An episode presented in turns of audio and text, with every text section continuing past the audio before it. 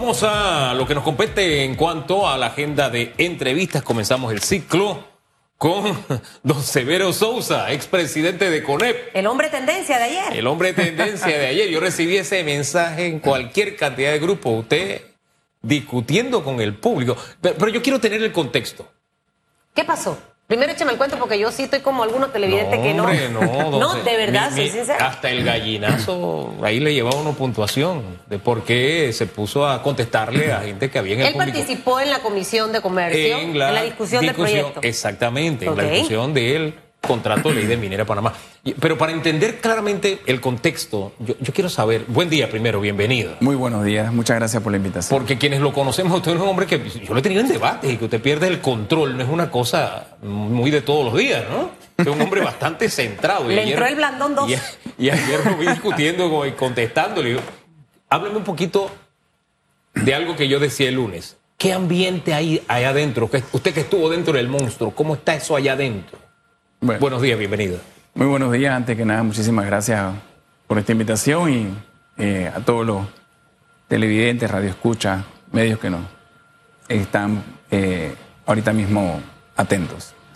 Mira, yo creo y, te agradezco mucho la oportunidad, la verdad, porque eh, lamentablemente el ambiente que se vive dentro de la Comisión de Comercio en la discusión de un tema tan importante porque es muy importante para el país, como es el contrato de eh, la empresa minera Panamá con el gobierno, eh, es un ambiente bastante hostil, un ambiente bastante hostil en todo sentido, eh, bastante fuera de control también diría yo, creo que le falta mucha organización a la comisión, mucho control sobre lo que está pasando.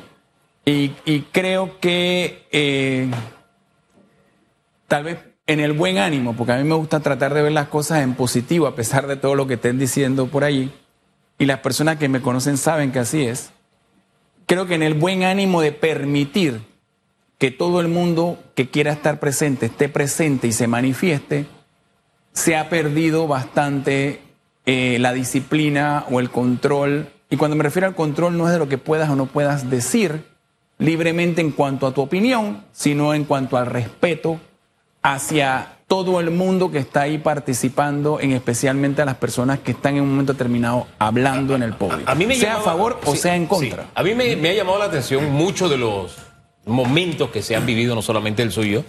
Hay ocasiones en que he visto que el propio presidente no logra escuchar lo que él dice. Entonces, en medio de una gritería o de una algarabía, me da la impresión de que por momentos, no sé si permanentemente, pero por momentos me da la impresión que se ha perdido el control del orden de la sesión. Es la impresión que yo tengo desde afuera, pero quiero que me narre sobre, eh, ese aspecto antes de entrar en lo que le pasó a usted. Está en lo correcto, creo que el control lo tiene la gente que está adentro, la gente que está en las tribunas, tanto a favor o en contra. Vuelvo y repito, ¿ah? esto no es solamente eh, de un lado o del otro. Eh, cada quien por motivos diferentes, cada quien por situaciones diferentes. lamentablemente, y en ese sentido, mira, yo no tengo ningún problema con eso, pido disculpas si en algún momento eh, sí creo que eh, no debía haber interactuado con algunos de los presentes allí. Y tal vez lo que yo decía específicamente para algunas de esas personas que estaban allí con cierta agenda o cierta intención, eh, se malinterpretó y se ha llevado a redes como que es mi expresión o mi pensamiento acerca del público en general del pueblo. Nada más alejado de la realidad, los que me conocen como ustedes saben, yo tengo más de 20 años de estar participando en diálogo social. De hecho, ayer estábamos celebrando, y ojalá si fuera todo el tiempo, la entrega formal en Presidencia de la República del primer plan integral de desarrollo de la provincia de Colón, donde se ha participado academia, trabajadores, sector popular y empresa privada para llevar adelante. Es que nosotros lo conocemos como un caballero, como un amable componedor. ¿Qué fue lo que pasó entonces que de pronto parecía que usted perdió el control y en vez de hablarle a la tribuna comenzó a discutir con algunos de la tribuna? ¿Qué fue lo que pasó? ¿Qué lo sacó de, de quicio? ¿Qué pasó? Dos cosas, de pronto. Una, el ambiente que se vivía, como te decía, era un ambiente bastante hostil desde antes que iba a hablar. De hecho, apenas, ni siquiera había llegado el micrófono, apenas me paré la cantidad de improperios y ofensas que se tiene uno que aguantar para eh, poder hablar sobre un tema que eh, yo en particular, no por la empresa, no por, eh, sino por el sector privado, que es lo que siempre he estado yo detrás por más de 20 años, en pro de la buena ejecución y el buen desarrollo del sector privado. Y yo creo que es así. Bueno, tengo derecho a tener esa opinión. Puedo Cada estar persona equivocado. tiene libre eh, Claro. derecho a pensamiento. Ahora, yo le pregunto varias cosas. Lo primero que hacía el señor Severo Sousa en la comisión, eh, eh, representando a qué parte, y esto para poner en contexto para mucha gente que nos está escuchando y viendo. Bueno. Segundo, luego que me contesta esa, básicamente cuál es la posición que al final usted mantiene sobre este tema, que quizás fue lo que pudo provocar esa diferencia de opiniones, eh, para tratar de entender por qué este tema ha generado mucho ruido, mucha bulla, y probablemente por la forma y la manera en la que todo el contexto de este tema se ha dado, y usted lo acaba de reforzar de la manera desorganizada probablemente con la que se ha llevado el debate en esta comisión. Esas dos cositas, señor Severo. Yo fui invitado como presidente de gremio por la comisión, como fueron invitados una gran cantidad de gente eh, que representa gremios, sindicatos. eh, Al estar dentro de. CONEP, por eso fue incluido Yo fui invitado. para esto. Eh, yo fui invitado y acepté la invitación. Hubo gente que no aceptó la invitación, yo acepté la invitación. Acepté la invitación porque independientemente de lo que dice, por ejemplo, la glosa de la prensa, yo, y ustedes lo conocen, llevo más de 20 años en el sector gremial, empresarial, eh, asistiendo a este tipo de debates y a este tipo de consultas. Así que acepté y fui.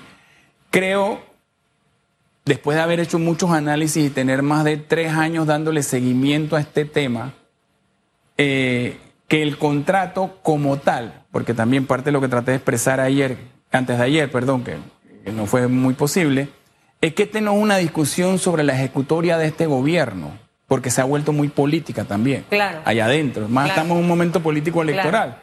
Que eso lo vamos a decidir en mayo de 2024. Claro. Yo no estoy de acuerdo con muchas de las cosas que hace este gobierno, pero no por eso puedo dejar de pensar qué le conviene al país en un momento determinado. Y yo pienso que ¿Le al país. conviene al país en este momento? Yo pienso que al país en este momento le conviene aprobar el contrato por razones muy simples. Ok.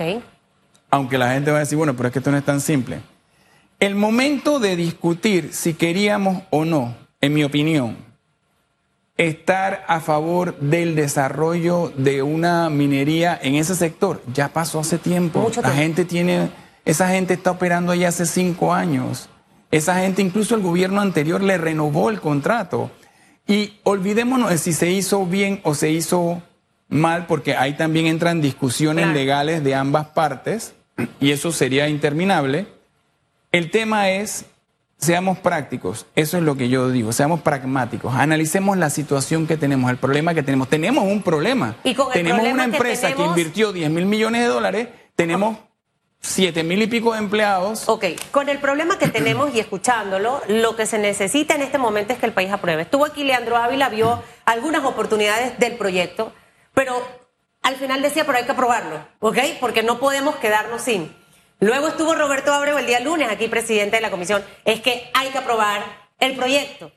El día de ayer estuvo el señor René Quevedo, eh, que definitivamente hay un montón de oportunidades, pero hay que aprobar el, proyecto. O sea, una vez aprobado el proyecto desde su punto de vista, y cuando uno escucha a una eh, eh, Banfield, ex vicealcaldesa, que ha estado mucho en el tema del medio ambiente, y a otros grupos, en realidad suena muy interesante escuchar los planteamientos de muchas personas referente al tema del daño ambiental que le ha ocurrido al país. Se ha hablado también, señor Severo, por eso es que creo que está muy tóxica la relación. En realidad, para mí ese sería el término correcto. Que a cada diputado le dieron un millón de dólares para que apruebe. Son cosas que circulan por la vereda tropical. eh, que probablemente usted, porque en su momento, porque no vi el video, ahora lo voy a buscar para googlearlo y verlo, bravo. eh, se hablaba de que usted quizás estaba dentro del grupo de abogados, que estaba representando a la empresa y que por eso ahora usted tiene esa posición. Entonces, cuando todas esas informaciones circulan, son un montón para mí como de demonios de emociones que hacen Claro. probablemente que todo se vuelva más tóxico. Claro, y fue parte también de lo que yo traté de insistir y siempre trato de insistir de que tratemos de ser objetivos y por eso estaba hablando de ser prácticos, porque con emoción no se puede ver esto en este momento, lamentablemente. Estamos en una situación en la que hay que tomar una decisión y hay que ver qué se hace y qué va mejor para el país. Cuando digo para el país, entonces salen y dicen, ah, pero es que las futuras generaciones, el medio ambiente, etcétera, etcétera, etcétera, y todo es culpa de, ahora de, esa excavación eh, minera y yo estoy, bueno, todos los empleados que fueron a mí me parece correctamente a defender su puesto de trabajo, ese es su derecho además. Aunque dice que hay más eh, empleados que del otro lado. No sé. Me lo dijo ayer una diputada de Cambio Democrático. No sé, yo no manejo la lista. Eh, que creo, que, fue por eso el malestar del diputado Jackson. Bueno, eh, eso ya es un tema interno que además vuelve a traer el tema de si es así, está mal manejada ¿Ah, ese ambiente, esa comisión porque eh, deberían tratar de ser lo más balanceados posible. Yo espero que sean lo más balanceados posible. Ahora también es difícil preguntarle a la gente, ¿usted viene a hablar a favor o en contra? Eso generalmente no se hace, ¿no? Uno se apunta y uno habla. El tema es que volviendo a, lo anterior, cuando yo digo país, sí, país, porque resulta ser que los 7.300 empleados de la mina son parte del país. Son tan panameños como yo y como nosotros y como cualquiera. Eh, el 90 y pico por ciento, por lo menos. Cuando yo hablo de país, hablo de los 40 mil indirectos que se van a afectar. Hablo de 2 mil empresas en este momento que son proveedores de la mina, que yo no sé si dependen exclusivamente o no, pero obviamente eso es un ingreso eh, que se tiene y que como ustedes decían, y allá pasaremos la situación en el país, no está como para decir, bueno, que se vaya y punto. Además, se va.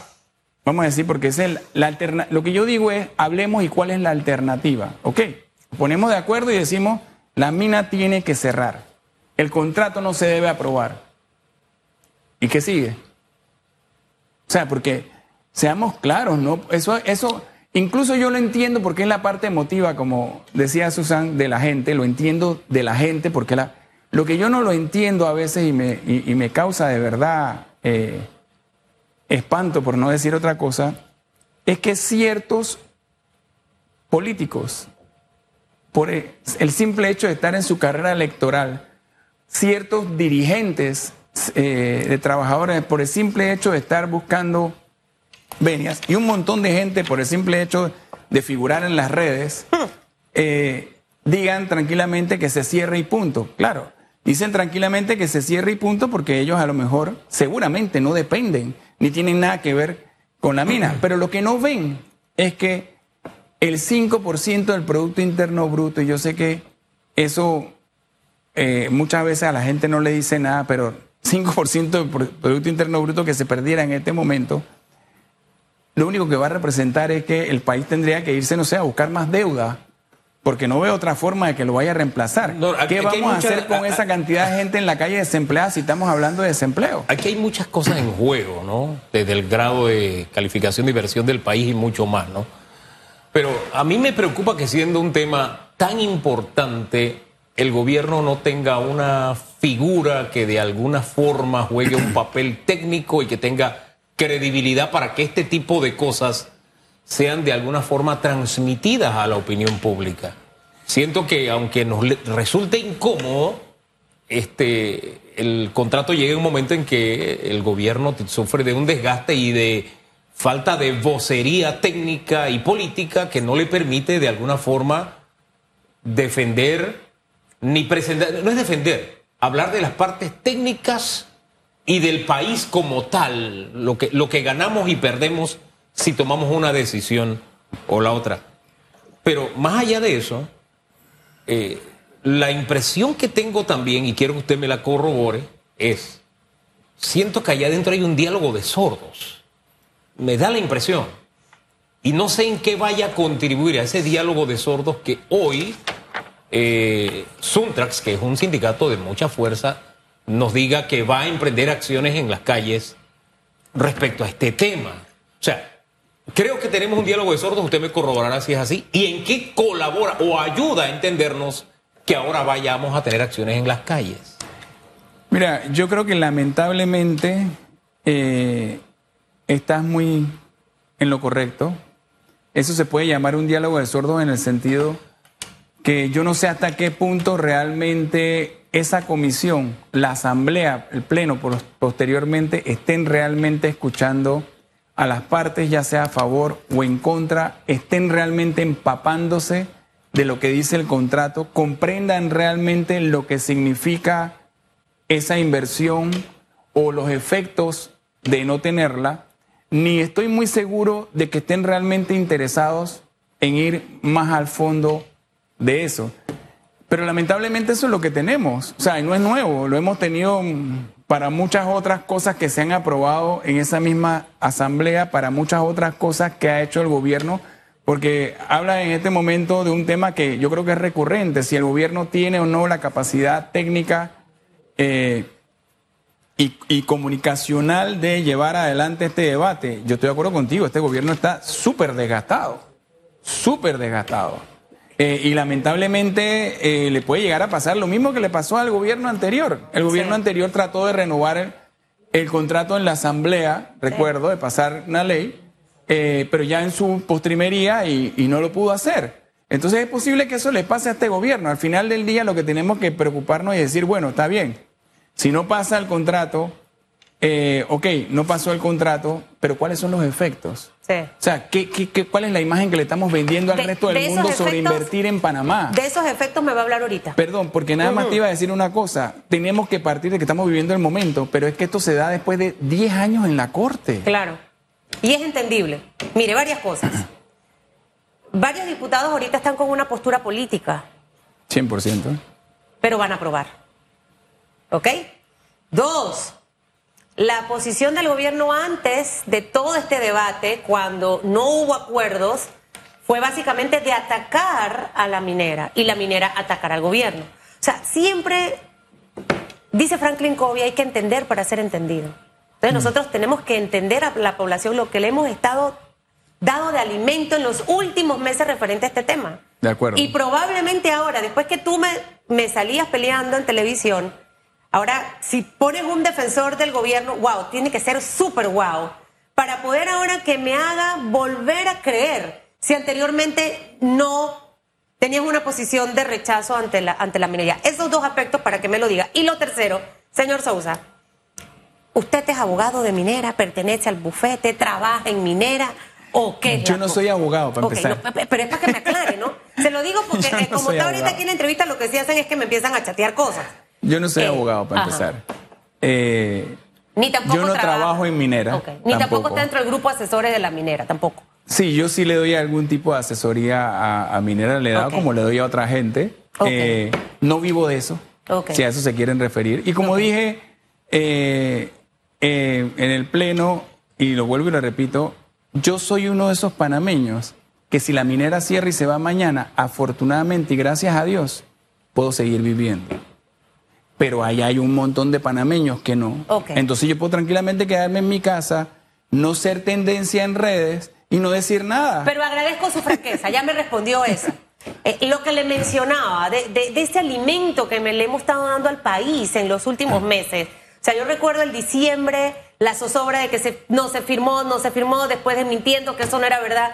O sea, ese aspecto usted cómo lo evalúa y creo que nos debe quedar como enseñanza. Como, lo que decía Hugo anteriormente, como parte de la mala gestión que ha tenido este gobierno en los temas comunicacionales y técnicos en cuanto a esto. O sea, es una realidad. Yo entiendo a mucha gente que dice cómo, cómo ayer, porque fue ayer, fue hace poco, la minera era lo peor que ha pasado en la historia de este país, según el, el gobierno, y ahora que ya me puse de acuerdo contigo, eh, minera, pues eres lo mejor.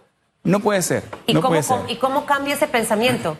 O sea, ¿con un buen vocero o, cuál sería la estrategia? Porque según los expertos, el no aprobarlo sería negativo y nefasto en este momento de la situación económica que vive el país. Siendo el sector minero, porque yo he sido crítica con algunas cosas de cómo se ha manejado esto, usted ha estado en entrevistas conmigo específicamente, eh, pero es el único sector que más crece de nuestra economía. Entonces ahí hay una realidad. El 80% de lo que exportamos es cobre. ¿Qué vamos a hacer si cerramos mañana que exportamos? O sea, y, no ¿Pero qué le queda al gobierno por hacer? Para tratar de, ojo, que no le pase lo que ocurrió con el gobierno del señor Varela. Mira, eh, el gobierno tiene dos alternativas, pienso yo. Eh, una es seguir en lo que se está haciendo, tratar de pasar esto de alguna manera. Eh, políticamente siempre se hay, un diálogo entre ejecutivo y legislativo. No sé cómo será ese diálogo, no sé si es un buen diálogo, no sé si, si, si es viable o no, porque estamos en una situación político-electoral. Eh, y ellos tienen que evaluar si eso les funciona o si simple y sencillamente deciden vamos a abrir esta conversación. Pero si vamos a abrir esta conversación, yo sí llamaría a que, por favor, no se abra a lo loco. O sea, que venga todo el mundo, hablemos, no, no, no. Sí, que venga todo el mundo que quiera venir, pero bajo ciertos parámetros de diálogo que tienen que estar establecidos. Yo sí creo que nosotros estamos llegando a un momento en que eventualmente tenemos que revisar el tema de hacia dónde queremos ir en el desarrollo minero, independientemente de si este contrato se aprueba o no, porque tenemos una realidad de recursos naturales allí que tenemos que ver si los explotamos y cómo los explotamos. Eh, voy a, a autocorregirme. Lo que hace un rato traté de decir fue que falta una esquina técnica, para decirlo de otra manera porque de un mismo artículo he visto muchas interpretaciones y uno aspira a que al debatir este, este asunto o ilustrarnos sobre este asunto haya alguien que diga, no, la interpretación correcta de este artículo es tal, porque hemos escuchado palabras repetirse muchas veces en clave, etcétera, que cuando usted va y lee lo, que dice la letra, entonces usted ahí hay un desfase. Entonces siento que que parte, y no sé si realmente la temperatura de los ánimos en este momento permitiría una esquina técnica también. Yo creo que yo creo que no, yo creo que lamentablemente se avanzó mucho sin hacer eso que tú dices y se debió haber hecho antes, porque hay temas, por ejemplo, en negociación. Eh, y mira, no, no, no, esto no es ciencia de la NASA. Esto es, todo el mundo en su vida ha negociado algo. Ha negociado el precio de, de algo o algo has negociado. Y mucha de la negociación se parte o se basa en la buena fe de las partes. Entonces, en este caso particular, hay temas que sacan como, voy a poner un ejemplo, eh, la mina puede, eh, la mina, es? Ah, cuando van a hacer voladuras no puedes pasar por arriba de 3.000 metros. Eso es algo que ha estado siempre, eso no es nuevo y se debe a un tema de seguridad. Entonces, yo lo puedo ver como diciendo, ah, la mina ahora quiere tener, la minera ahora quiere tener derecho al espacio aéreo y atenta contra la soberanía y atenta, o lo puedo interpretar como se, como debiera ser, que es que es un tema de seguridad. El canal de Panamá, cuando hace voladuras, tú no puedes pasar por arriba por menos de 3.000 metros. A 3.000 metros vuelan los aviones comerciales, no te metes con los aviones comerciales. Lo que no puede estar en ese momento es volando una avioneta, un helicóptero o un dron. Y eso es seguridad. Ah, no, que por eso no van a dejar que tomen tomas. Oye, todos los días salen tomas de la mina y hoy en día tienen el mismo artículo en su contrato que lo han tenido por mucho tiempo. Entonces ahí es donde yo voy al tema de la buena fe. Si yo estoy negociando eso con una persona una otra parte que hasta el momento lo ha usado bien, digámoslo así, yo no tengo, yo puedo dudar, pero no debería poner en duda que lo va a seguir haciendo bien tengo que buscar las cosas que ha hecho mal, porque como bien dijo Susan, no todo lo ha hecho bien, no existe empresa que todo lo haga bien, por y hay que revisar y corregir, y, de ambas partes. Pero el aspecto que yo le mencionaba, o sea, el PRD tiene mayoría en la Asamblea Nacional de Diputados. pero eso no siempre le ha funcionado. Sí, pero, pero eh, en este momento, al menos lo que uno visualiza al momento de escuchar a los diputados, Leandro Ávila, por ejemplo, ve muchas oportunidades en el contrato a futuro esta es una concesión a 40 años. Yo tengo 47. Cuando se acabe la concesión, yo tendré, si Dios me lo permite, 87 años de yo no edad. Estaré. Te puede ser el próximo Moisés, pero no, declárelo con su boca. El pero, próximo Matusalén. Pero eh, eh, definitivamente que no sé si el proyecto tal cual como está permite precisamente hacer adecuaciones con, con el pasar del tiempo. Eh, y que probablemente eso ha hecho que muchos diputados hoy te digan oportunidades, te cuestionen algunas cosas, pero te dicen yo voy a aprobar, eh, eh, voy a dar la aprobación en el Pleno, por lo que pareciera que sí va a gozar de la aprobación.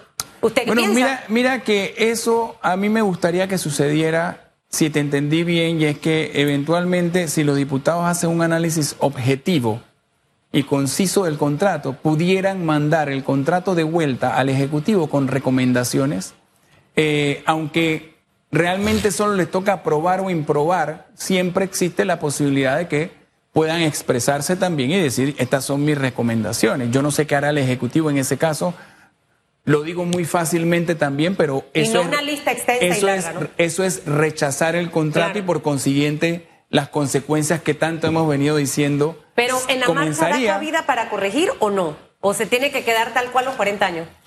Mm, eh, no, tiene que ir a asamblea porque es un contrato ley. Es un contrato ley, salvo que se vuelva a declarar inconstitucional la Por ley. eso le pregunto, dentro de hace. 10 años no se pudiera hacer una corrección a ese contrato. Si las partes se ponen de acuerdo, claro que sí, claro que sí.